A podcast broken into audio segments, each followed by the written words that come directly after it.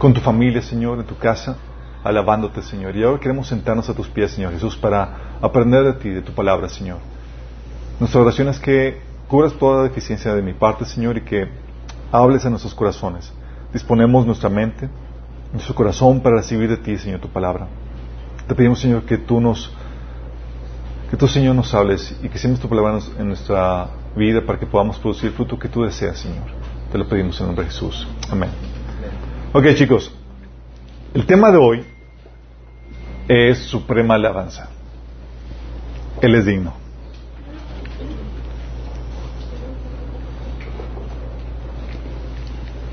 ¿Alguien aquí está en el grupo de alabanza en alguna vez? Uno, dos, banderistas, también dos. Banderas, tampoco estás en banderas. Estos banderas, ¿qué más? Coro. Yo estuve en, en alabanza, todavía recuerdo, me, yo, en mi fervor por alabar al Señor me, me metí el grupo de alabanza y no sabía tocar guitarra, entonces me quedaron en, en, en que me iba a estar enseñando mientras que pues me iba entrenando la alabanza. Recuerdo episodios en donde me pasaban en la frente sin saber la rola. ¡Qué oso! Imagínate, estaban todos cantando y demás y yo con la guitarra ahí, pues que hacías, pues simulabas como que, como que estuvieras tocando sin tocar las cuerdas. Mal plan. Pero, ¿qué es lo que les viene a la mente cuando pensamos en Suprema Alabanza? La mayoría de la gente cuando pensamos en Suprema Alabanza es la alabanza celestial. La que, episodios en la Biblia donde se habla de esa alabanza gloriosa que Dios estaba recibiendo por parte de los seres celestiales. Un episodio te lo encuentras en Apocalipsis capítulo 4, se lo voy a leer para que se imaginen la dimensión de la suprema alabanza que Dios estaba recibiendo. Dice, después de esto miré y ahí en el cielo había una puerta abierta y la voz que me había hablado antes con sonido como trompeta me dijo, sube acá, voy a mostrarte lo que tiene que suceder después de esto. Al instante vino sobre mí el Espíritu y vino y vi un trono en el cielo y alguien sentado en el trono. Obviamente estamos hablando de Dios el Padre. El que estaba sentado tenía un aspecto semejante a una piedra de jaspe y carolina. Alrededor del trono había un arco iris que es semejante a una esmeralda. Rodeaban al trono otros veinticuatro tronos, en los que estaban sentados veinticuatro ancianos vestidos de blanco y con una corona de oro en la cabeza. Del trono salían relámpagos, estruendos y truenos. Delante del trono ardía siete antorchas de fuego, que son las siete espíritus de Dios. Y había algo parecido a un mar de vidrio, como de cristal transparente. En el centro alrededor del trono había cuatro seres vivientes cubiertos de ojos por delante y por detrás. El primero de los seres vivientes era semejante a un león, el segundo a un toro, el tercero tenía rostro como de hombre, el cuarto era semejante a un águila en vuelo. Todos estos seres eran, son los serafines o querubines, que son, son los, guardianes ahí del trono. Si cada uno de ellos tenía seis alas y estaban cubiertos de ojos por encima y por debajo de las alas. Y día y noche repetían sin cesar, Santos, Santos, Santos, el Señor Dios Todopoderoso, el que era y que es y que ha de venir. Y cada vez que estos seres vivientes daban gloria, honra y acción de gracias al que estaba sentado en el trono, al que vive por los siglos de los siglos, los veinticuatro ancianos se postraban ante él y adoraban al que vive por los siglos de los siglos, y ponían sus coronas delante del trono exclamando, digno eres Señor y Dios nuestro de recibir la gloria, el honor, el poder, porque creaste, porque tú creaste todas las cosas por tu voluntad existen y fueron creadas. Qué tremendo, ¿te imaginas formar parte de esa alabanza? O sea, seres celestiales, seres angelicales, alabando al Señor, y los ancianos ahí con sus, con sus coronas, tirando las, las, sus coronas delante del Señor, en ese alabanza llena de, de hermosura y, majestad, y, majestuosidad. Pero continúa al siguiente capítulo, en, en Apocalipsis capítulo 5. Dice, entonces vi en medio de los cuatro seres vivientes y del trono y los ancianos a un cordero que estaba de pie y parecía haber sido sacrificado. Esta alabanza, primero la alabanza del, del creador y ahora viene la alabanza al cordero. Aquí es donde aparece en escena. Decía, tiene siete cuernos y siete ojos que son los siete espíritus de Dios enviados por toda la tierra. Se acercó y recibió el rollo de la mano derecha del que estaba sentado en el trono. Cuando lo tomó, los cuatro seres vivientes y los veinticuatro ancianos se postraron delante del cordero. Cada uno tenía un arpa y copas de oro llenas de incienso, que son las oraciones del pueblo de Dios. Y entonaban este nuevo canto, cántico.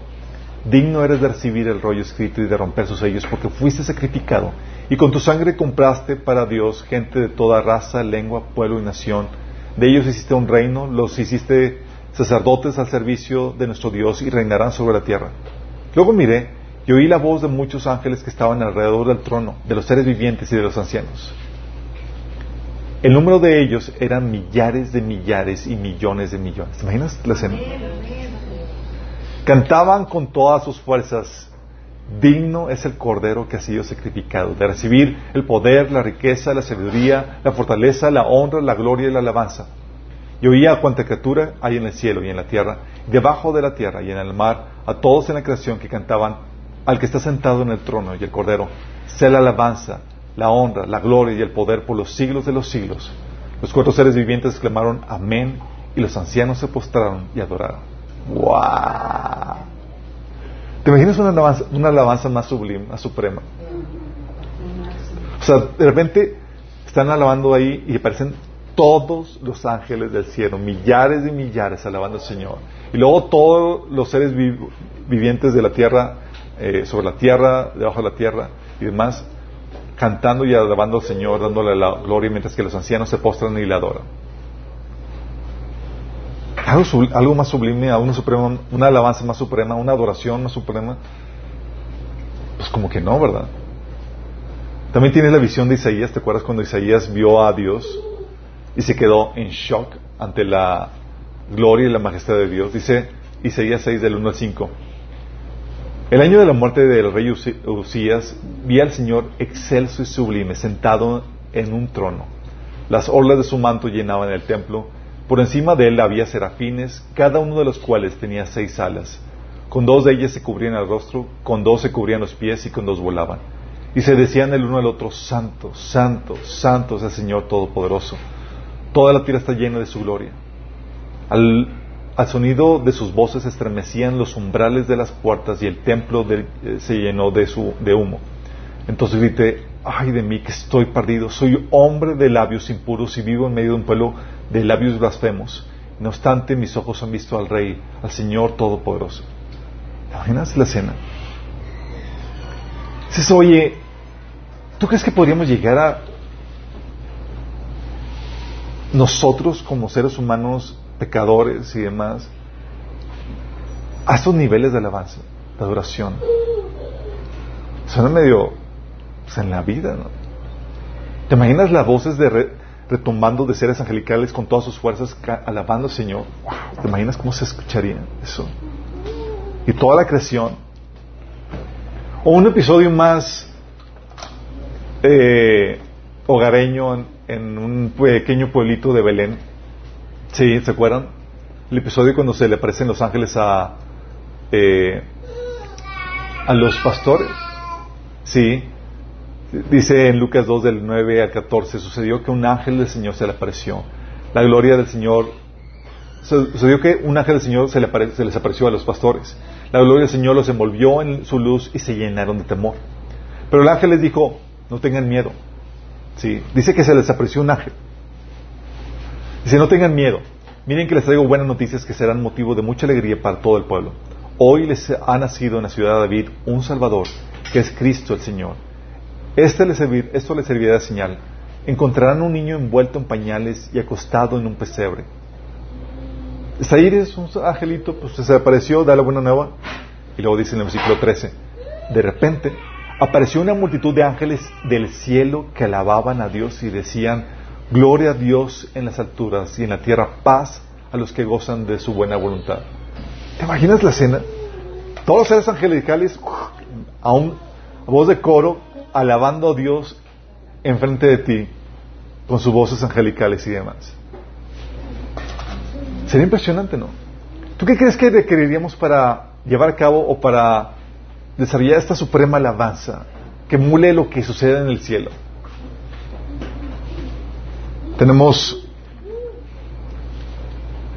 que nuestros esfuerzos, por pequeños que sean, buscamos darle la alabanza más excelsa a Dios de una u otra forma. Buscamos hacerlo con excelencia. Sí. Dice la Biblia en Salmo 33.3, cántenle una canción nueva, toquen con destreza y den voces de alegría. Toquen con destreza. Si lo vas a hacer, bien, hazlo con destreza. Por eso se preparan las mejores composiciones para Dios. Armamos los mejores coros con las mejores voces. No sé si han escuchado esos eh, coros de clásicos de hechos eh, para Dios, de, como el de, eh, ¿cómo se llama? Aleluya, que es compuesto por un cristiano, y otros coros como el de toda la cantata de, del Via Crucis de Jesús y demás, en música clásica con todo el coro y demás. Es impresionante. Sí. Preparamos las mejores composiciones, armamos los mejores coros con las mejores voces, tocamos eh, con las mejores orquestas e instrumentos, porque al final de cuentas Dios es digno. Ensayamos una y otra y otra vez hasta que quede con excelencia para su gloria, porque Él lo merece. A veces nos sentimos medio mal porque en nuestro deseo de alabar al Señor se nos sale un gallo, no afinamos bien, falla el equipo técnico. Recuerdo cuando comenzamos aquí en la reunión no teníamos el equipazo que tenemos ahorita. No teníamos nada de eso, teníamos una, una tele loca. Hemos comprado una tele que mi cuñada nos hizo traer, de, que, esas que le, tenía el DVD player incluido, sí, ya instalado. Entonces estamos en la alabanza y de repente se volvía loca y salía el DVD, entraba, se metía y se apagaba la música y nosotros tratando de seguir el flow de la alabanza, Señor, sin que eso nos interrumpiera. Porque lo utilizamos para transmitir y para tocar eso. Imagínate la escena. Recuerdo una vez que que invitamos a alguien a que nos visitara en la iglesia y justamente en ese día la tele falló como nunca antes, con la alabanza ahí. Pues no, no quedaba más que pues sin música, en la capela, más o menos como te la sabías, porque ni siquiera te acuerdas toda la letra, tratando de fluir lo mejor que puedas y dices, wow, qué feo. Dices, comparas eso con la alabanza celestial, dices, qué corto quedamos.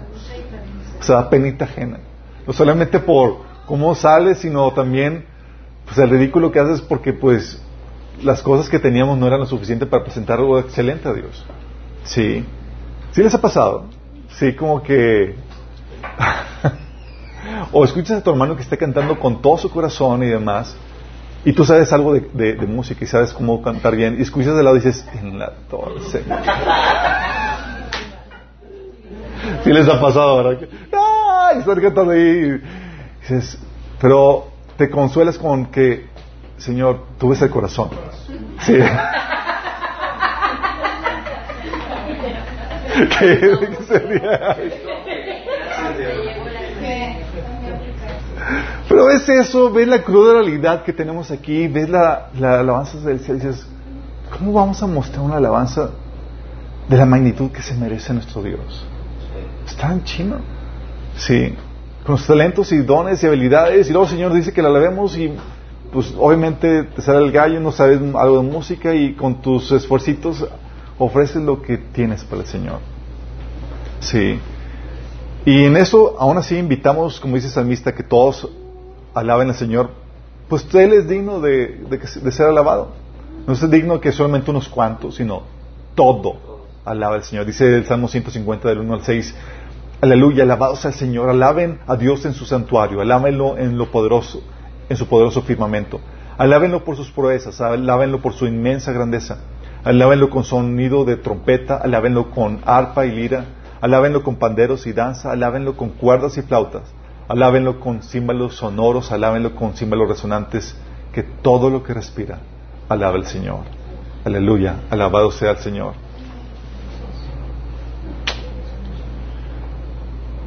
dices, wow. Eso es lo que buscamos, que Dios reciba toda la alabanza, toda la adoración, porque Él es digno. Lo interesante del caso es que, aunque Dios goce de esa alabanza celestial, suprema, sigue buscando adoradores. No se conforma con eso. Y busca algo que no tiene en el cielo. ¿Te acuerdas cuando Jesús estaba platicando con la samaritana? En Juan 4, del 19 al 24. Se dio cuenta la samaritana que era profeta y dijo, vamos a, vamos hacer esta plática interesante y le inventa un tema polémico. Dice, Señor, dijo la mujer, seguro que usted es profeta. Así que díganme, ¿por qué ustedes los judíos insisten en que Jerusalén es el único lugar donde se debe adorar, mientras que nosotros los samaritanos afirmamos que es aquí y en el monte Gerizim, donde adoraron nuestros antepasados? Jesús le contestó, créeme querida mujer, que se acerca el tiempo en que no tendrán importancia si se adora al Padre en este monte o en Jerusalén. Ustedes los samaritanos saben muy poco acerca de aquel que adora, mientras que nosotros los judíos por eso se, por eso, eh, se acerca el tiempo, pero se acerca el tiempo, de hecho ya ha llegado, cuando los verdaderos adoradores adorarán al Padre en espíritu y en verdad. El Padre busca personas que lo adoran de esa manera. Pues Dios es espíritu. Por eso todos los que lo adoran deben hacerlo en espíritu en verdad. Fíjate lo que dice aquí. El Padre busca personas que lo adoran de esta manera, en espíritu en verdad. Tú dirías, Señor, o sea, ¿qué alabanza alta y sublime podríamos nosotros, como seres humanos caídos, otorgarte? Pero el Señor no se conforma con lo que tiene en el cielo y dice, no, yo busco algo mejor. Y buscan alabanza, una adoración de parte nuestra. Es como si yo diciendo, tiene alabanza toda la adoración de los ángeles y demás, y el Señor, no conformándose con eso, dice, busca algo mejor. Y viene a la tierra a buscar adoradores que le ofrezcan suprema alabanza. Pero ¿cómo es esta suprema alabanza? Digo, la verdad es que no somos muy dotados con el canto, no conozco muchos aquí, pero sé que los he escuchado cantar.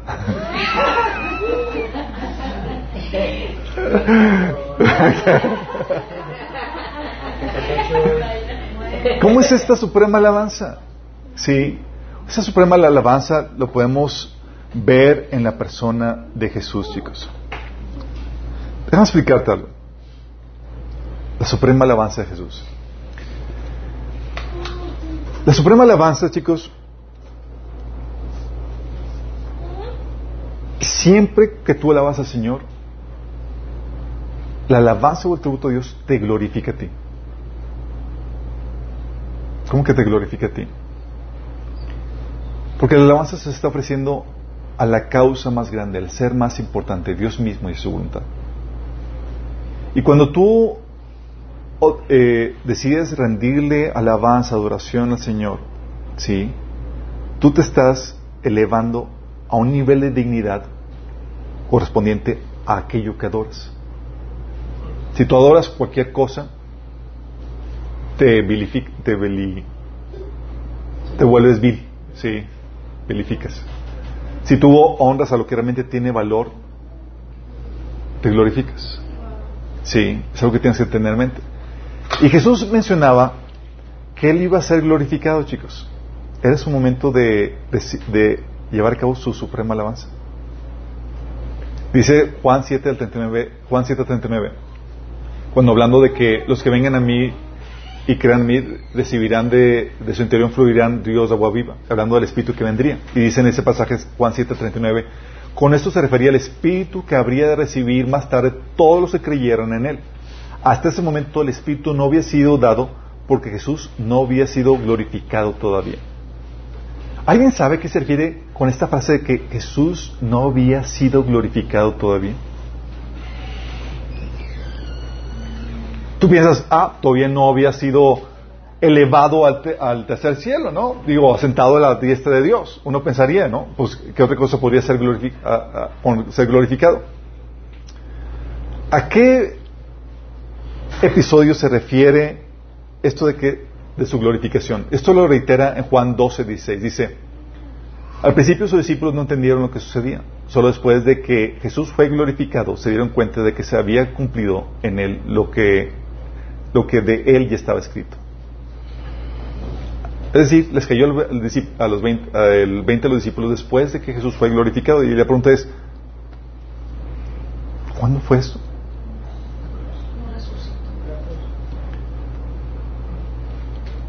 Como te comento, La alabanza a Dios te reviste de gloria por la alabanza otorgada. Y esta hora de glorificación, chicos, se refiere a su hora de prueba, de sufrimiento. Fíjate lo que dice Juan 12, del 23 al 27. Dice Jesús, ha llegado la hora de que el Hijo del Hombre sea glorificado. Les contestó Jesús. Y fíjate cuándo es esta hora. Dice Jesús, ha llegado la hora de que el Hijo del Hombre sea glorificado. Ciertamente les aseguro que si el grano de trigo no cae en tierra y muere, se queda solo. Pero si muere, produce mucho fruto. El que se pega a su vida la pierde, en, cambio el que aborrece su vida en este mundo la conserva para la vida eterna. Quien quiere servirme debe seguirme, y donde yo esté, ahí también estará mi siervo. Y quien, y quien me sirva, mi Padre lo honrará. Ahora todo mi ser está angustiado, dice otra versión, mi alma está muy entristecida. ¿Y acaso voy a decir, Padre, sálvame de esta hora difícil? Si precisamente para afrontarla he venido. Padre, glorifica tu nombre. Soy yo entonces desde el cielo una voz que decía, ya lo he glorificado y volveré a glorificarlo. Fíjate, está diciendo Jesús, es la hora de que el Hijo del Hombre sea glorificado. Y está hablando de la hora de su hora de prueba, de su sufrimiento. ¿Tú has pensado eso? Puede ser glorificado. Tú piensas, o sea, elevado al tercer cielo, va a ser exaltado por los ángeles.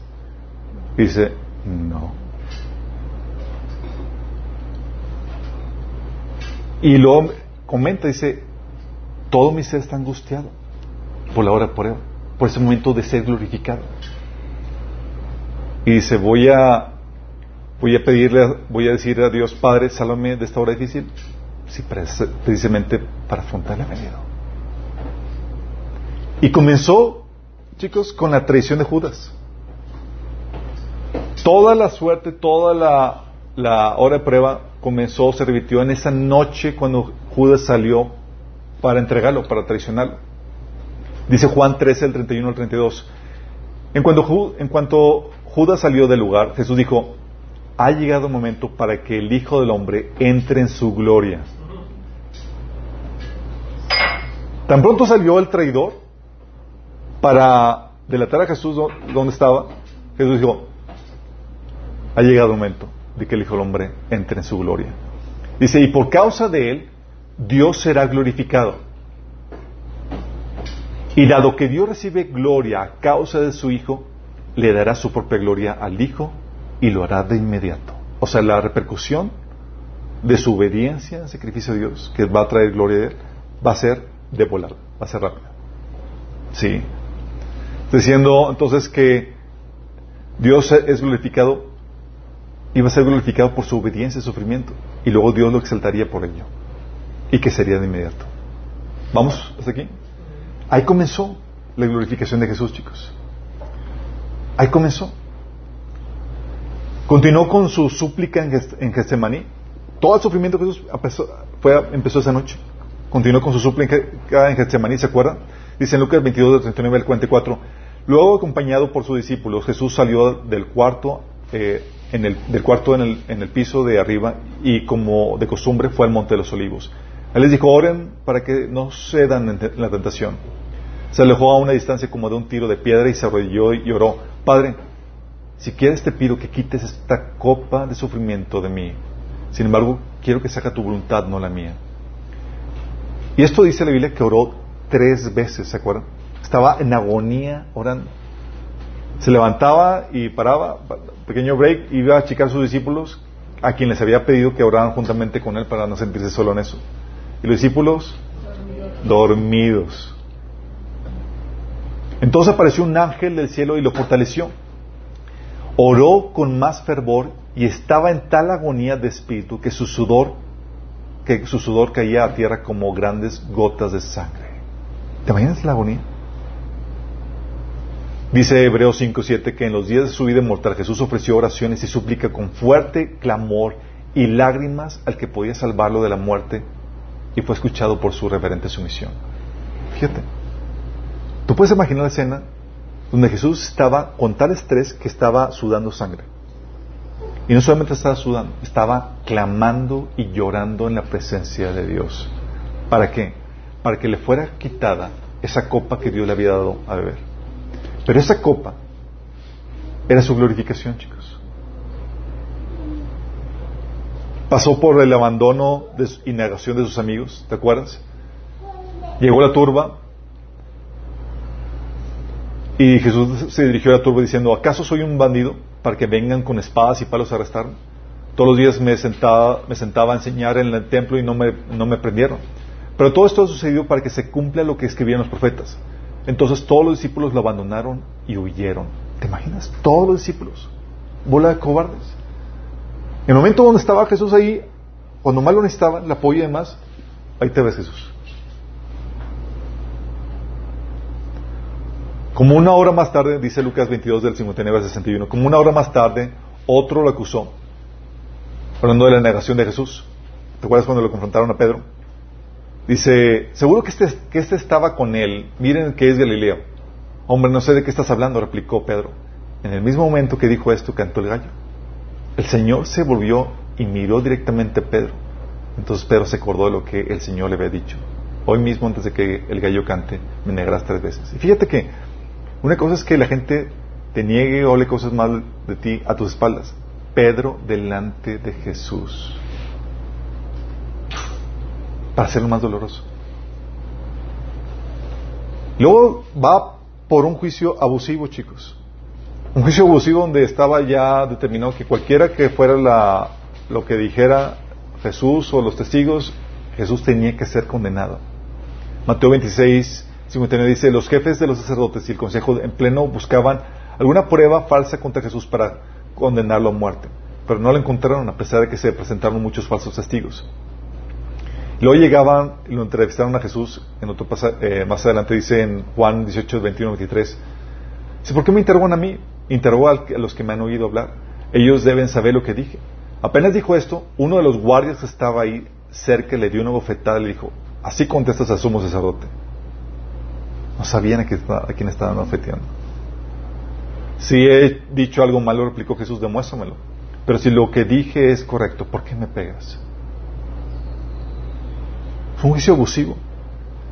Lo dejaron a Jesús en lo que deliberaban ahí los ancianos y lo dejaron a cargo, de los guardias. ¿Tú crees que los guardias fueron buena onda? Dice Lucas 22, 63 que los guardias que estaban a cargo de Jesús comenzaron a burlarse de él y a golpearlo. Le vendaron los ojos y le decían, profetízanos. ¿Quién te golpeó esta vez? Y le lanzaban todo tipo de insultos. Continuó cuando lo apresaron. Lo llevaron a, Pilato. Dice Mateo 27, 26 que así que Pilato dejó a, Barrabás en libertad, mandó a azotar a Jesús con un látigo que tenía puntas de plomo y después lo entregó a los soldados romanos para que lo crucificaran. ¿Te imaginas? Ustedes, ¿quién de aquí ya no ha visto la película de la pasión de Cristo. ¿Todos la han visto? ¿No la han visto? Véanla. Está fuerte, pero está muy apegada a la realidad. Los romanos tenían látigos que tenían puntas de, plomo en donde cae en la piel y venía a despedazarla. Jesús está pasando por esto. Jesús estaba orando para que todo este sufrimiento le fuera quitado. Y dice en la Biblia que fue escuchado por su, por su reverente sumisión a Dios. Si lo escuchó, entonces ¿por qué Dios no lo libró? Dios nos, aunque nos escuche en las oraciones, no siempre nos da el sí que queremos. Y a veces nos dice, hijo, eso es por tu bien. Por tu bien y por el bien de muchos más. En eso está tu glorificación. Y Jesús aceptó. Y esta travesía, chicos, se convirtió en la mejor sinfonía de alabanza y adoración para Dios el Padre. Dice Mateo 27, el 27 al 31, cuando fue pasado Jesús, dice, algunos de los soldados del gobernador, después de que lo, lo latigaron y demás, dice, algunos soldados del gobernador llevaron a Jesús al cuartel y llamaron a todo el regimiento. Le quitaron la ropa le pusieron un manto escarlata, armaron una corona con ramas de espinos y se la pusieron en la cabeza y le colocaron una caña de junco en la mano derecha como si fuera un cetro. Luego se arrodillaron burlonamente delante de él mientras se mofaban. ¡Viva rey de los judíos! Le escupieron, le quitaron la caña de junco y lo golpearon en la cabeza con ella. Cuando al fin se cansaron de hacer la burla, le quitaron el manto y volvieron a ponerle su propia ropa. Luego lo llevaron para crucificarlo. Dice la Biblia en Isaías 56 que ofrecí mi espalda a los que me golpeaban, mis mejillas a los que me arrancaban la barba. Ante las burlas y escupitajos no escondí mi rostro. Los que tienen barba, ¿te han arrancado la barba? Un pelito y uno anda ya llorando. Y salió Jesús cargando su propia cruz. Dice Juan 19, que Jesús salió cargando su propia cruz hacia el lugar de la calavera, que en arameo se llama Gólgota. Pero tan cansado estaba, chicos, que ya no podía cargar su propia cruz. Y tuvieron que llamar a Simón de Sirene para que cargara la cruz.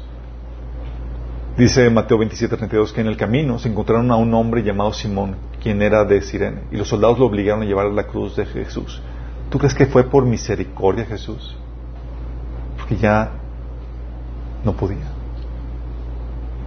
Y lo crucificaron.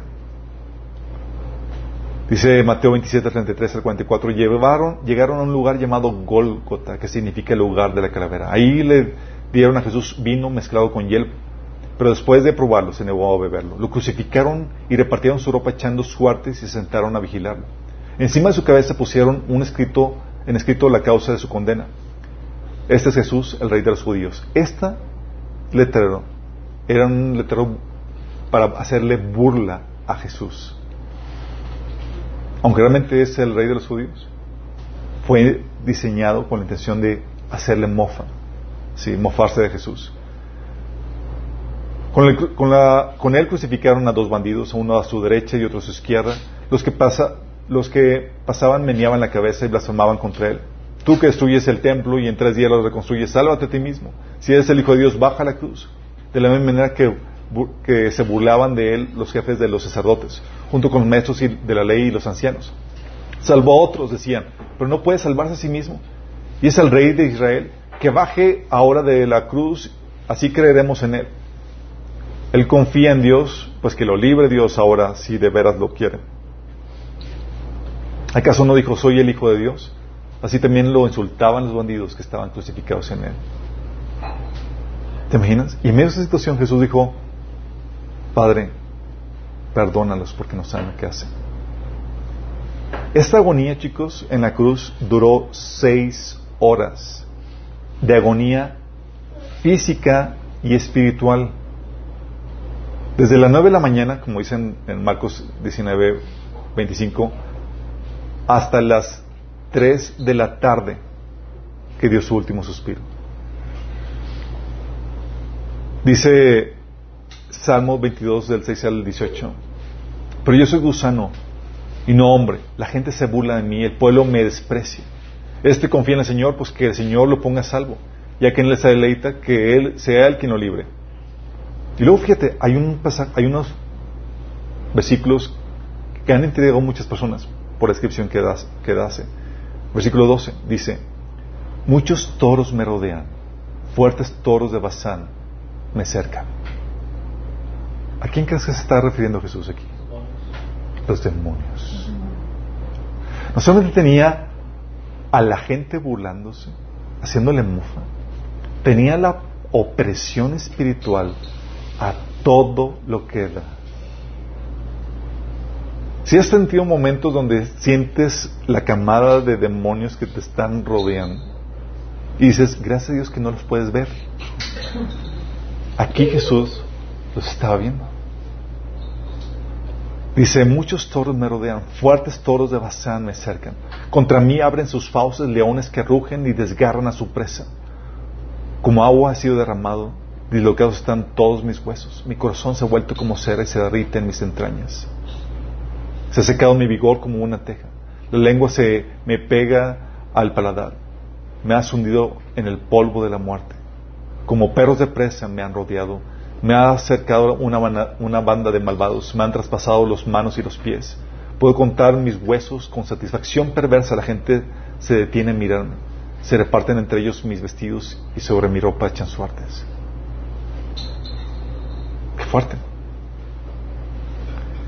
Si no fuera suficiente la agonía física, la agonía espiritual fue terrible.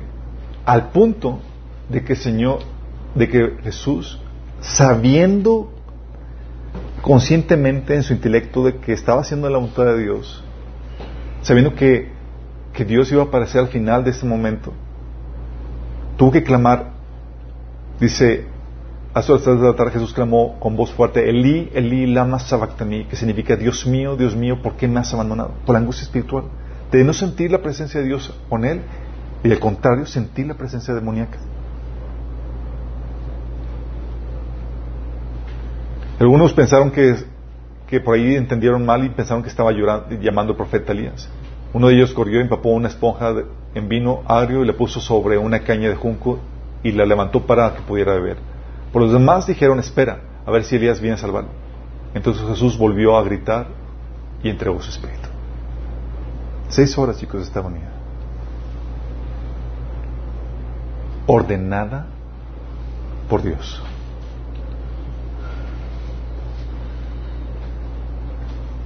Esta fue la más grande sinfonía de alabanza y adoración al Padre. En un momento de sacrificio, de sumo sacrificio, momento de agonía, de dolor ofrecido a Dios el Padre. Y por glorificar a Dios con su obediencia, Jesús fue exaltado hasta lo sumo. Dice Filipenses 2, del 5 al 11, la actitud de ustedes debe ser como la de Cristo, quien siendo por naturaleza Dios no consideró ser igual a Dios como algo que aferrarse. Por el contrario, se rebajó voluntariamente tomando la naturaleza de siervo y, y haciéndose semejante a los seres humanos. Y al manifestarse como hombre se humilló a sí mismo y se hizo obediente hasta la muerte y muerte de cruz. Por eso Dios lo exaltó hasta lo sumo y le otorgó el nombre que está sobre todo nombre para que ante el, nombre de Jesús se doble toda rodilla en el cielo y en la tierra y debajo de la tierra y toda lengua confiese que Jesucristo es el Señor para gloria de Dios Padre. Y te dice que por cuanto qué, por cuanto se humilla hasta lo sumo. Porque nosotros exaltamos, y es normal, exaltamos a los que hacen grandes faenas por cosas importantes. Y Jesús hizo lo impensable por personas o por seres que no lo merecían. Y pagó un precio altísimo, humillándose, en medio del sufrimiento, del vituperio, del dolor. ¿Cómo se atrevió a hacer eso? En eso, como en obediencia a Dios y para la gloria de Dios, Dios lo exaltó en ese acto de alabanza, en sacrificio. Estaba su gloria. ¿Y tú y yo por qué crees que lo adoramos? Por eso. Por eso los miramos. Es wow, Señor. Qué triste ser impensable. Para la gloria de Dios y para nuestra salvación. Lo interesante caso es que en medio del sufrimiento nunca perdió de vista el gozo que le esperaba. Dice Hebreos 12, del 1 al 2, por tanto nosotros también teniendo un derrador nuestro tan grande nube de testigos, despojémonos de todo peso del pecado que nos asedia y corramos con paciencia la carrera que tenemos por delante, puestos los ojos en Jesús, no en los problemas, no en las adversidades, en Jesús. Es lo que le pasó a Pedro. Dice, puestos los ojos en Jesús, el autor y consumador de la fe, el cual por el gozo puesto delante de él sufrió la cruz, menospreciando el oprobio, y se sentó a la diestra del trono de Dios. Dice, ¿por el qué? Por el gozo puesto delante de él. ¿Qué gozo había puesto delante de él, chicos. Dice Isaías 53 que cuando vea todo lo que logró, cuántos redimió, quedará satisfecho con su... Él nos veía a nosotros, chicos. Veía a nosotros. Veía cómo Dios iba a ser exaltado y veía su recompensa. Hebreos 5.7 dice que aunque era hijo de Dios, Jesús aprendió obediencia por las cosas que sufrió. De ese modo, Dios lo hizo apto para ser el sumo sacerdote perfecto y Jesús llegó a ser la fuente de salvación eterna para todos los que lo obedecen. Jesús sabía que todo ese proceso no iba a ser Dios, sino que Dios lo iba a utilizar para poderlo poner en una posición que de otra manera no podría ocupar, chicos. Y se cumplieron las palabras de Jesús, que dijo, ha llegado el momento para que el Hijo del Hombre entre en su gloria. Ese momento de sufrimiento, ese momento de dificultad, era su gloria. Y por causa de él, Dios será glorificado. Y dime tú si no se cumplió esto, chicos. Dice, y dado que Dios recibe gloria a causa del Hijo, le dará su propia gloria al Hijo. Por cuanto se humilló para exaltar a Dios, para hacer la voluntad de Dios, en alabanza al Señor, Dios lo exaltó hasta el sumo. Y el Señor nos da un ejemplo para seguir en esta suprema alabanza, chicos. Dice 1 Pedro 2.21, pues Dios los llamó a hacer lo bueno, aunque esto signifique que tengan que sufrir, tal como Cristo sufrió por ustedes. Él es su ejemplo y deben seguir sus pasos. 1 Pedro 4.1 dice, por tanto, ya que Cristo sufrió dolor en su cuerpo, ustedes prepárense adoptando la misma actitud que tuvo Él y estén listos para sufrir también.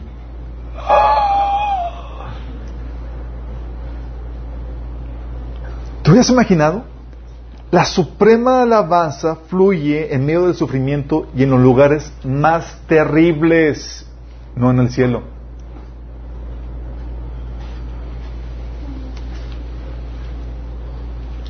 Suprema alabanza fluye en medio del dolor, del sudor, de los moretones, de los maltratos, del sufrimiento que se sufre por Cristo.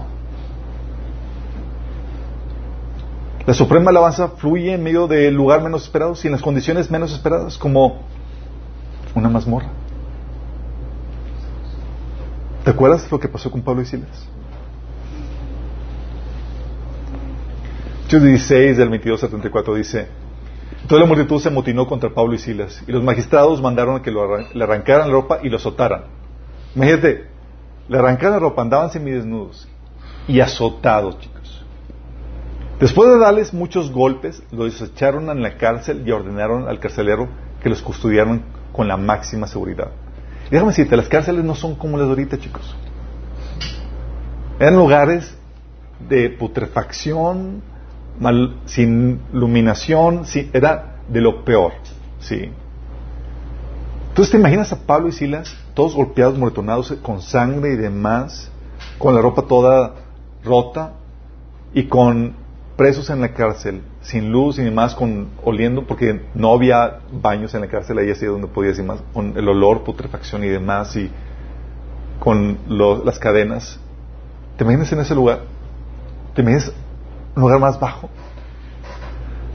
Dice, a la civil tal orden, este los metió en, la, en el calabozo interior y los sujetó, los pies en el cepo. O sea, aparte que están en el lugar, en el calabozo interior, con el cepo, para que ni siquiera se puedan mover a gusto. Dices, oye, estoy encalambrado, déjame caminar tantito, ni siquiera puedo moverme. Y ese momento se convirtió en el mejor momento para ofrecerle la alabanza más suprema y sublime a Dios. Y ellos empezaron a alabar a Cristo. Dice, versículo 25, a eso de la medianoche, Pablo y Silas se pusieron a orar y a cantar himnos a Dios. ¿Quién hace eso? En medio de, de ese sufrimiento, ¿tú te podrías cantar al Señor? Entonces, wow, es la excelente oportunidad para ofrecerle al Señor la suprema alabanza. ¿Tú pensarías eso? Una queja. Al contrario, dirías una queja avanza, ¿no? Es como que, Señor, porque yo, porque mira lo que decían los azotes, Señor, mira la sangre. Tú y yo reaccionaríamos diferente. Pero ellos, inspirados por el Espíritu Santo, dijimos, es momento de ofrecerle al Señor la alabanza más sublime, más suprema. Y empezaron a cantar al Señor, a orar y cantar himnos a Dios. Dice, y los otros presos escuchaban. Tal impacto ocasionó en el mundo espiritual. Dice que de repente se produjo un terremoto tan fuerte que la cárcel se estremeció hasta sus cimientos. Imagínate lo que produjo la Se estremeció hasta los cimientos y al instante se abrieron todas las puertas y los presos se soltaron las cadenas. Es impresionante lo que es la alabanza, chicos. Porque la alabanza en momentos de dolor, de dificultad y demás, cuando alabas al Señor cuando dices, Señor, esto, este dolor, este sufrimiento es por tu causa, es para ti. Y te lo ofreces en alabanza y de oración al Señor. Y en medio de ese dolor, te conviertes en una persona libre. Por la presencia de Dios ahí. Y tu espíritu empieza a rebosar. El carcelero se despertó y al ver las puertas de la cárcel de par en par sacó la espada y estuvo a punto de matarse porque pensaba que los presos habían escapado. Pero Pablo, gritó, no tengas, no te hagas ningún daño, todos estamos aquí. El carcelero pidió luz y precipitadamente se echó temblando los pies de Pablo y de Silas. ¿Te imaginas lo oscuro que estaba, lo maloliente más? En medio de ese lugar estaba ofreciendo la alabanza a Dios. Luego lo sacó y preguntó, señores, ¿qué tengo que hacer para ser salvo? Que el Señor, y así serás, así tú y tu familia serán salvos. Le contestaron. Y le expusieron la palabra de Dios a él y todos los demás que estaban en su causa. Fíjate, el enemigo pudo meterlos en la cárcel, pudo causar ocasionar dolor, pero eso lo utilizaron para ofrecer al Señor la alabanza más suprema que podían darle. En medio de eso, pudieron ser luz en un lugar lleno de oscuridad y traer salvación a la gente que estaba ahí. Tú tienes que por este tipo de entendimiento, Jesús, puedes entender por qué Jesús hablaba de la muerte de, Pedro como la forma en que iba a glorificar a Dios. ¿Te acuerdas? Que estaban ya en los últimos días antes de que Jesús partiera, platicando con Pedro y dijo, te digo la verdad, cuando eras joven podías hacer lo que tú querías, te vestías tú mismo e ibas a donde querías. Sin embargo, cuando seas viejo, y extenderás los brazos y otros te vestirán y te llevarán a donde no quieres ir. Jesús dijo eso para darle a conocer el tipo de muerte con la que Pedro glorificaría a Dios. ¿Tú estás consciente que tú puedes glorificar a Dios con tu sufrimiento?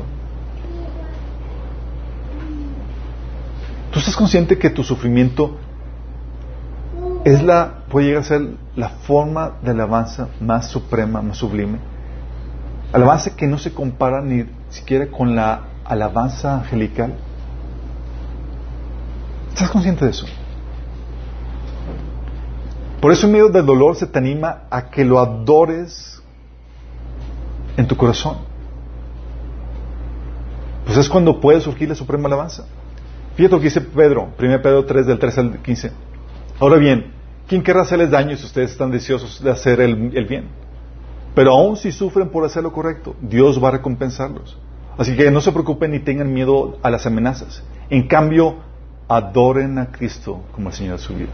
O sea, en medio sufrimiento que te dice, adora a Cristo. En medio sufrimiento, ofrece esa suprema alabanza. Dice 1 Pedro 4 del 12 al 19. Pero si alguien sufre por ser cristiano, que no se avergüence, sino que alabe a Dios por llevar el nombre de Cristo. Amén. ¿Estás entendiendo? Dios dejó la alabanza, o sea, Dios no se conformó con la alabanza celestial, dijo, no, hay algo más grande y sublime. Y viene a nosotros, en medio de nuestra situación precaria, ellos en medio del dolor, ese dolor se puede convertir en el elemento que me ofrece esa alabanza más grandiosa. Dice Pedro 2 del 19 al 24. Dios se complace con ustedes, se complace cuando ustedes, siendo conscientes de su voluntad, sufren con paciencia cuando reciben un trato injusto. ¿Quién de aquí ha sufrido un trato injusto? Y lo has ofrecido como alabanza al Señor. Es obvio que no hay mérito en ser paciente si, uno, si a uno lo golpean por haber actuado mal. Pero si sufren por hacer el bien y lo soportan con paciencia, Dios se agrada de ustedes. Es Dios, ah, una ofrenda agradable. Pues Dios los llamó a hacer lo bueno, aunque eso signifique que tengan que sufrir tal como Cristo sufrió por ustedes. Él es su ejemplo y deben seguir sus pasos. Él nunca pecó y jamás engañó a nadie. No, no respondía cuando lo insultaban ni amenazaba con vengarse cuando sufría. Dejaba su causa en manos de Dios, quien siempre juzgue con justicia. Él mismo cargó con nuestros pecados sobre su cuerpo en la cruz para que nosotros podamos estar muertos al pecado y vivir para lo que es recto. Esa es una alabanza, chicos, que se da con lágrimas, con dolor, con vituperio, con una voz quebrada, a veces entre sus sollozos. pero con un corazón lleno de gozo por el privilegio que se nos da de alabarle. Dice 1 Pedro 4, 4 del 12 al 19, que hermanos no, se extrañen por el fuego de prueba que están soportando como si fuera algo insólito. Al contrario, alégrense de tener parte en los sufrimientos de Cristo para que también sea, sea inmensa su alegría cuando se revele la gloria de Cristo. Dichosos ustedes si los insultan por la causa del nombre de Cristo, porque el glorioso Espíritu de Dios reposa sobre ustedes. Que ninguno tenga que sufrir por asesino, ladrón o delincuente, ni siquiera por entrometido. Ese sufrimiento, chicos, esta alabanza que se da por sufrimiento no se da por, por tus metidas de pato, por tus pecados. Esto se da por causa, sufrimiento por causa de injusticia que estás viviendo, por vituperios por hacer la voluntad de Dios. Sí. Pero si alguien sufre por ser cristiano, que no se avergüence, sino que alabe Dios por llevar el nombre de Cristo. Porque es tiempo que el juicio comience por la familia de Dios. Y si comienza por nosotros, ¿cuál no será el fin de los que se rebelan contra el Evangelio de Dios? Si el justo a duras penas se salva, que sea el impío y del pecador. Así pues, los que sufren según la voluntad de Dios, entréguense a su fiel Creador y sigan practicando el bien. Esta alabanza de Suprema, ¿por qué chicos? Por el costo que pagas. El dolor, la humillación, el despojo. Una cosa es alabar con el aire con el climita, con una buena música, con todo bonito, así bien vestido, con desodorante, con perfumito y con gente bonita y demás. Otra cosa es alabar a Dios, ofrecer en medio del sufrimiento. Dice segunda Samuel 24, 23 al 34, un episodio donde David iba a ofrecerle un, un altar al Señor, iba a construir un altar y Dios le dijo dónde iba a hacerlo. Y a la casa de una persona. Y le dice a la persona, toma, David, te doy todo. Y David le hizo, le dijo a la persona, te doy, te doy esto, esto se lo doy a usted, que el Señor, su Dios, vea su majestad con, con agrado. Pero el rey le respondió a Arauna, esto no puede ser. No voy a ofrecer al Señor mi Dios holocaustos que nada me cuesten. Te lo compraré todo por su precio justo. No lo voy a ofrecer al Señor holocaustos que no me cuesten. Pablo, ¿te acuerdas todo cómo llevaba su vida? Persecuciones, hambre, naufragios, azotes, estrés de la eh, peligros en el camino, peligros con falsos hermanos y demás. Dice Pablo, 2 Timoteo 4, les dice al 8, en cuanto a mí, mi vida ya ha sido derramada como una ofrenda a Dios. Se acerca el tiempo de mi muerte. Su vida en medio de sufrimiento, de esas penurias y demás, era que una ofrenda a Dios para su alabanza, para su gloria. Pero a veces se nos olvida que esa alabanza se da solamente en momentos de dificultad, de sufrimiento, chicos. Y no valoras eso. Hay un caso, mis hijos ven eh, una serie eh, animada, eh, se llama Torchlighters, no sé si la han escuchado se los recomiendo. Son puros, son bio, pequeñas biografías de media hora de grandes héroes de la fe, eh, hechas para niños y para adultos. Si la ves, aún como adulto vas a estar ahí llorando y demás. Y en eso se habla del caso de Carrie Ten Boom, una holandesa, que fue a dar los campos de concentración por resguardar o esconder a judíos durante el tiempo de la, ocupación nazi. Imagínate, estás haciendo lo que es correcto, lo que es bueno. Estás haciendo lo, bueno y te lleven, y te llevan al lugar más hostil que una persona puede vivir, que eran los tiempos de, los campos de concentración. Ellos fueron, él, ella y su familia fueron golpeados y despojados. ¿Te imaginas? te agarran porque no crees que te dice, ah, pasa usted, señorita, pase a la, vamos a llevar en el tren, es, te golpean, te despojan de todo, los llevaron en harapos, mal alimentados, débiles, enfermos, con moretones por los golpes, con sangre por los golpes. Y los llevan a un campo de concentración donde tú crees que la, la higiene y la belleza y toda esta maravilla, ¿no? En sociedad, oliendo mal. Y luego llegan y ves a la historia y el lugar que les tocó estaba infestado de piojos. La cabaña que les tocaba ahí estar, el, recinto estaba infestado de piojos. Y forzadas al trabajo forzado en medio de insultos y de golpes. Una situación completamente abusiva. Y ella platican como, en el testimonio de cómo, en medio de situación, daban gracias a Dios, alababan a Dios. E incluso la hermana de esta Cory Ten Boom, que era la más madura espiritualmente, le decía, dale gracias a Dios, vamos a alabar a Dios y a, agradecer a Dios en esta situación. Y ella, ¿qué voy a agradecer? ¿Es ahí donde se da la suprema alabanza, chicos? Incluso ella decía, dice la Biblia que tenemos que dar gracias a Dios por todo, ¿sí no? Y entonces decía, pues gracias a Dios por... Dice, tenemos que, y, ella odiaba los piojos porque pues, obviamente estabas toda... Y hasta dieron gracias por los piojos.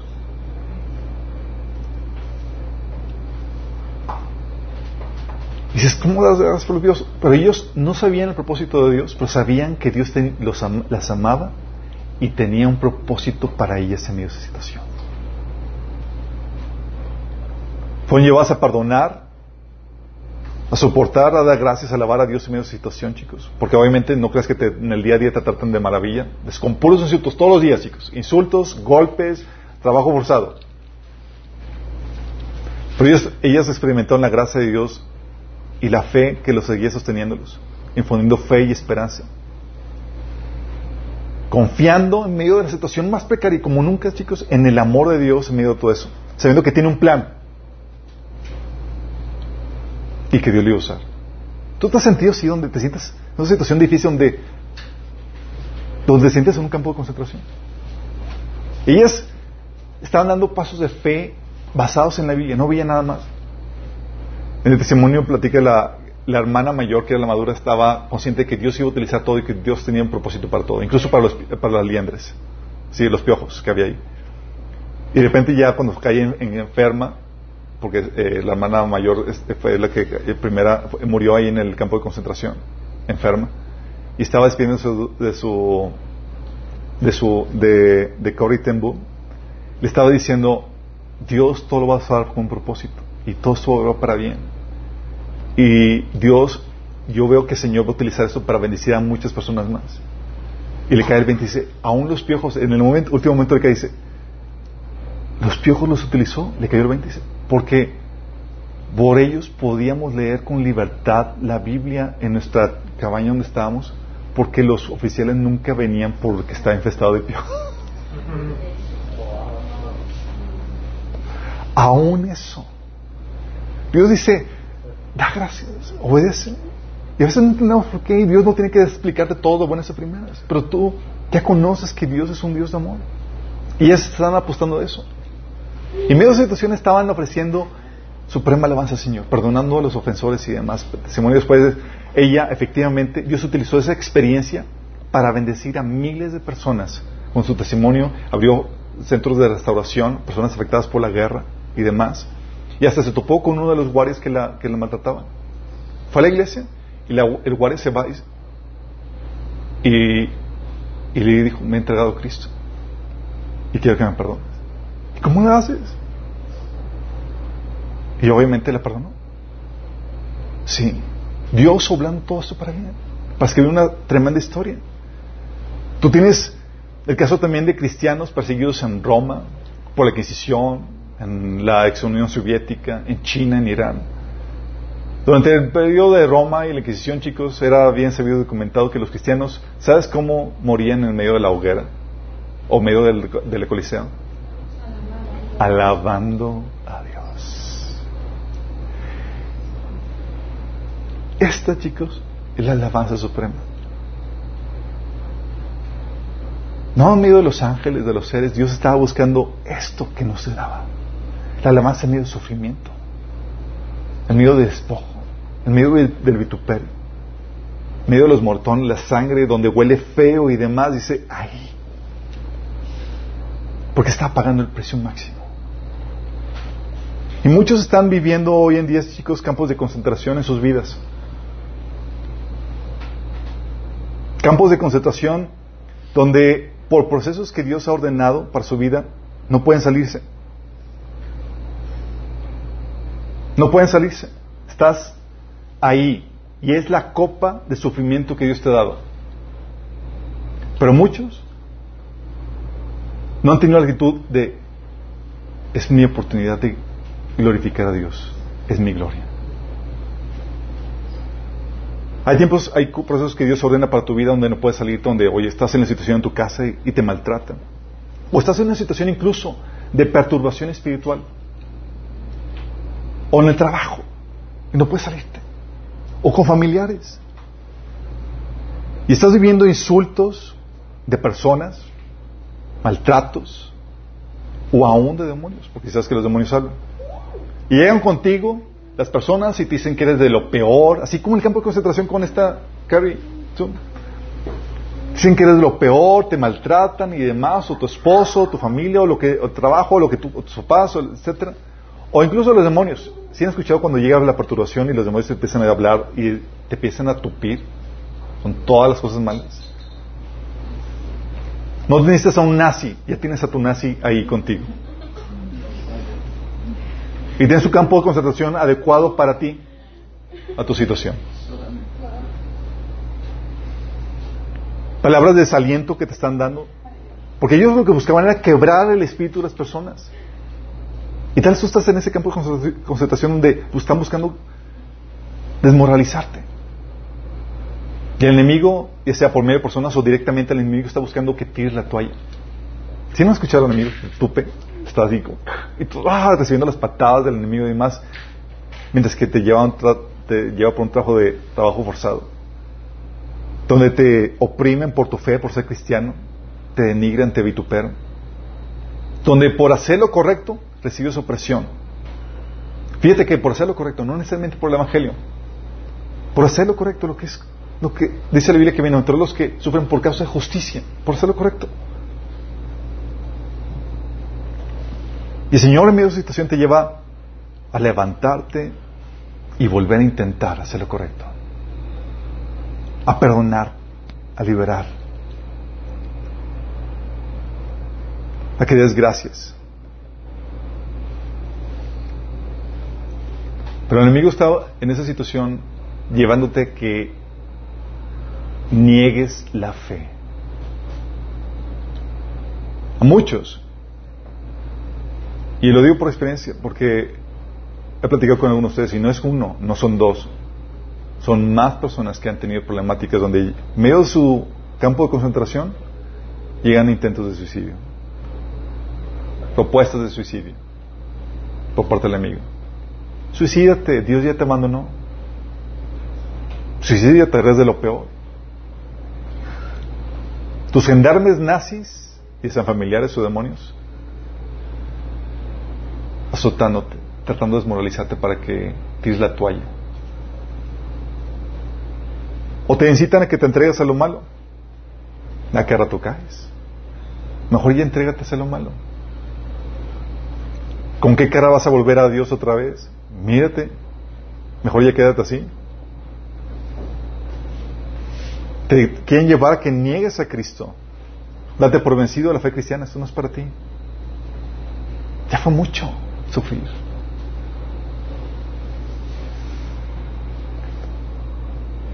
Si te has sentido en un campo de concentración de vez en cuando, donde Dios te lleva, no puedes salirte. Y tal vez no tienes a una persona uniformada con el escudo nazi, pero tienes a un tipo nazi, familiar, gente de trabajo, o aún los mismos demonios que Dios permite por los procesos que estás viviendo en tu vida, que vengan a perturbarte. Y te tratan de lo peor, así como trataron a esta chica holandesa. Y el enemigo lo hace para que niegues tu fe. Y Dios tiene tratos que hacer contigo. Pero Dios aprovecha eso para que puedas expedir la fragancia más hermosa de la base de oración. La mirra, que era uno de los de las eh, ofrendas que dio, eh, de los regalos que le dieron a Jesús, que ofrece un aroma hermoso y demás, pero eso solamente se da por medio de un proceso de trituración. Y así como la mirra tenemos que ser muchos triturados, molidos, para expedir esa hermosa fragancia que ni siquiera en el cielo se puede dar. En medio de esa situación tu fe está siendo probada. Y esa prueba esa tribulación, ese dolor, es tu gloria, así como la de Jesús. Es tu gloria. Porque si tú la pasas correctamente, si tú no tiras la toalla, va a ser como Jesús la pasaste victoriosamente. Dice 1 Pedro 1 del 3 al 7, fíjate lo que dice, que toda la alabanza sea para Dios, el Padre nuestro Señor Jesucristo. Por su gran misericordia que hemos, es por su gran misericordia que hemos nacido de nuevo, porque Dios levantó a Jesucristo de los muertos. Ahora vivimos con gran expectación y tenemos una herencia que no tiene precio, una herencia que está reservada en el cielo para ustedes, pura y sin mancha, que no puede cambiar ni deteriorarse. Por la fe que tienen, Dios los protege con su poder hasta que reciban esta salvación, la cual está lista para ser revelada en el día final, a fin de que todos la vean. Versículo 6. Así que alégrense de verdad. Les espera una alegría inmensa, aunque tienen que soportar muchas pruebas por un tiempo breve. Estas pruebas demostrarán que su fe es auténtica. Está siendo probada de la misma manera que el fuego prueba y purifica el oro aunque la fe de ustedes es mucho más preciosa que el mismo oro. Entonces su fe, al permanecer firme en tantas pruebas, les traerá mucha alabanza, gloria y honra en el día que Jesucristo sea revelado a todo el mundo. Se repite el mismo proceso, chicos. Así como Jesús pudo ofrecer esa suprema alabanza a Dios en medio del sufrimiento y mantenerse firme en la voluntad de Dios hasta el final. Lo mismo pasa contigo conmigo. Si tú permaneces firme y no claudicas en medio de tu campo de concentración, sino que te aferras, dice, esa fe que no claudicaste va a traerte mucha alabanza, gloria y honra en el día que Jesucristo sea revelado a todo el mundo. Dice la pregunta, chicos, el enemigo quiere llevarte a sucumbir, a que pierdas. Pero ¿Es Dios y la herencia que te ha otorgado lo suficientemente valioso para que valga la pena que luches por Él? ¿Es lo suficientemente valioso para que persistas en tu relación con Dios? Hay un lugar secreto medio ese campo de concentración, chicos, en tu alma, fuera de todo ese murmullo donde están tú y Dios, nadie más, donde puedes escuchar su voz y elevar esa alabanza en medio de ese sufrimiento. Y elevarás tu alabanza, tu voz en medio de la mazmorra, chicos, así como Pablo y Silas.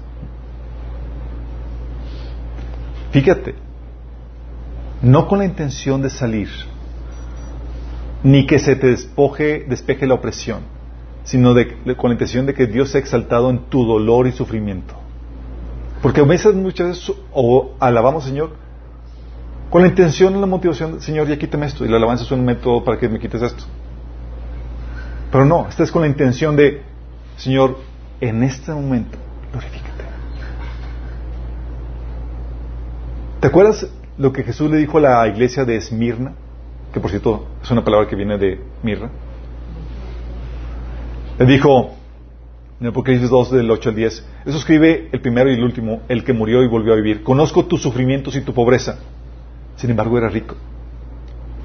¿Te has sentido en tu sufrimiento y pobreza mal? El Señor dice, eres rico. Sé cómo te calumnian los que dicen ser judíos, pero que en realidad no son más que sinagogas de Satanás. No tengas miedo de lo que estás por sufrir. Palabra de ánimo. Te advierto que algunos de ustedes el diablo los meterá en la cárcel para ponerlos a prueba y sufrirán persecución durante diez días. Sé fiel hasta la muerte y yo te daré la corona de vida. Fíjate, el Señor dijo, la palabra de ánimo no fue, y vengo pronto a rescatarte eso, fue, sé fiel hasta la muerte.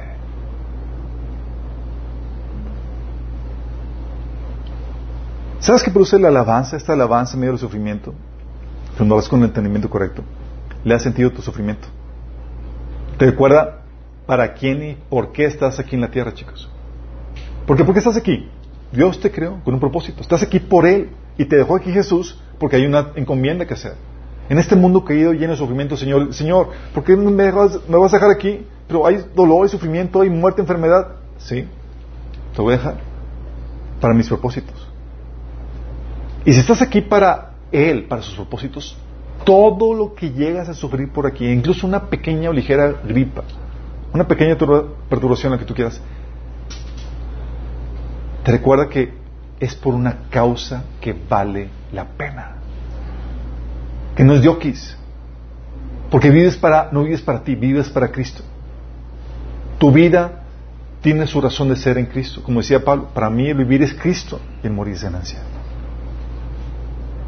Cuando estás en medio de ese sufrimiento y demás y empieza la alabanza, recuerdas, wow, es por Él. Es por sus propósitos. Y le da trascendencia eterna a tu experiencia igual que Cristo. Por los sufrimientos, dice 2 Pedro 4:17, por los sufrimientos ligeros y efímeros que ahora padecemos producen una gloria eterna que vale muchísimo más que todo sufrimiento. Así que no nos fijamos en lo visible, sino en lo invisible, ya que lo que se ve es pasajero, mientras que lo que no se ve es eterno. Le da trascendencia a tu experiencia. Es que ese sufrimiento va a trascender por la eternidad porque me va a dar una gloria eterna y va a glorificar a Dios por la eternidad.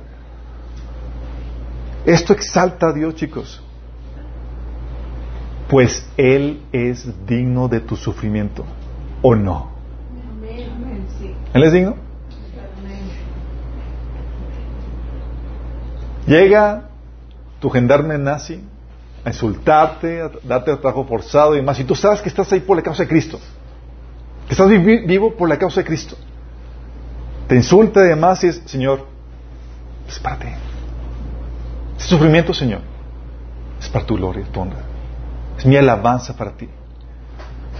De hecho, muchos consuelos que el Señor viene a traer a nuestra vida son centrados en nosotros, chicos.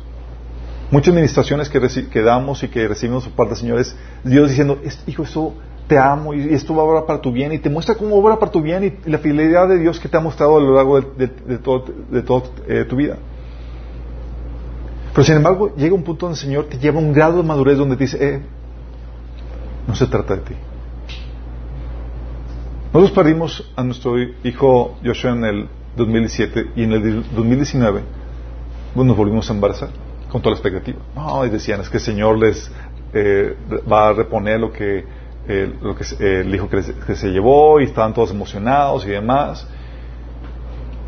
Y también lo perdimos. Y obviamente mi esposa estaba así que ya no quería vivir. Sí, ya no tenía la fuerza anímica para vivir. Y yo estaba también así destrozado, porque pues obviamente un desgaste emocional y una pérdida así tan fuerte es, uno dice, ya no puedo. Y yo recuerdo estar hablando con el Señor y era, posiblemente sacas tus tucheas y me, en mi mente era como que si levantara mi, mi caja de herramientas, que son todos los talleres, y a ver qué puedo utilizar aquí para salir de esta problemática. Y el Señor llega conmigo y me dice, yo valgo la pena tu sufrimiento. Yo valgo la pena. Tu pérdida. Y eso me hizo ver que el Señor me está llevando a un grado de entendimiento donde ya no me centraba cerca de mí de cómo estaba yo o cuál era mi punto de confort, sino es, estamos conscientes que, que Él vale nuestro sufrimiento.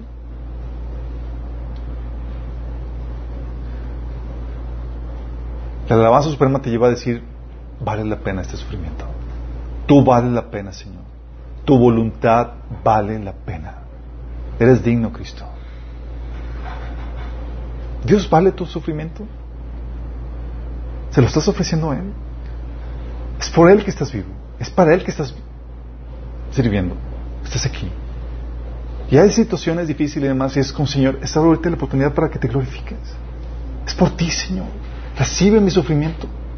Recibe esta suprema alabanza. Y es medio de esa situación donde tu confianza, tu obediencia y persistencia lo exaltan a Él como ningún otro ser angelical, chicos. Tú eres digno de Tú le dices, Señor, tú eres digno de confianza y confío en tu amor que obrarás todo para tus propósitos gloriosos, aunque, aunque mi vida, aunque ahorita no vea cómo vas a hacerlo. Yo sé y conozco que eres fiel, tú eres bueno, tú eres amor. Y estás manteniendo, y esta confianza glorifica al Señor, chicos. Aunque no veas cómo. Aunque no lo estés recibiendo ahorita. ¿Sabes qué decía Dios de los héroes de la fe?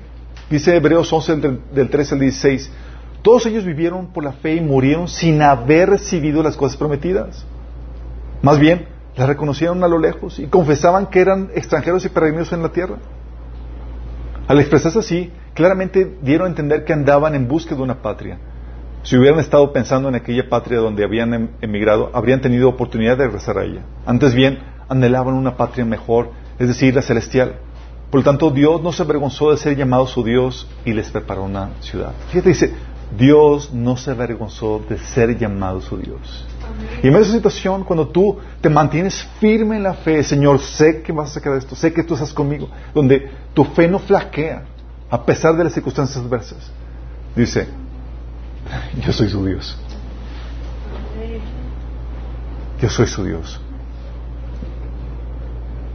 Es donde tu persistencia glorifica a Dios. Vale la pena seguir luchando por ti, Señor. El persistir por ti, mi Cristo. No te voy a soltar jamás porque vales la pena. Tú eres la perla de gran precio por la cual he dejado todo. Bienestar, relaciones demás. Me he expuesto a vituperio, perturbación, enfermedad por tu causa, por ti, porque vales la pena. Y es lo que te lleva, esa persistencia, que te lleva a levantarte, persistir, a no tirar la toalla. Exalta a tu Padre Celestial. Le trae esa alabanza sublime que ningún ser, ningún coro angelical podría otorgarle. Y viene ahí, en tus momentos de mayor debilidad, en medio del insulto, de la enfermedad, de los mortones, de la sangre, de la persecución, de los abusos, de la opresión. Es ahí donde tu Padre Celestial es más exaltado. Cuando tú persistes en esa fe, cuando tú persistes en esa confianza en el Señor, cuando tú no tires la toalla, cuando le ofreces ese sufrimiento porque Él es digno de ese sufrimiento. Dios quiere que cambie tu actitud al sufrimiento. Que en vez de verlo como una situación de víctima, puedas elevarlo al Señor. Señor, es por ti. Es por ti, Señor. Oramos.